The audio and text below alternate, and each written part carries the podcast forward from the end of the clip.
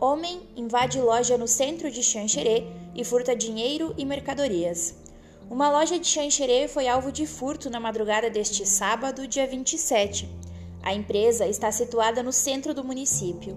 Conforme a proprietária da loja Explosão 10, foi levado do local 300 reais em dinheiro, além de mercadorias. O valor total do prejuízo ainda não foi calculado. As imagens de vídeo monitoramento flagraram a ação do homem, que entra no local, vai até o caixa do estabelecimento e comete o ato. A proprietária disse em entrevista ao Lance Notícias que as imagens serão entregues para a Polícia Civil, que vai investigar o fato.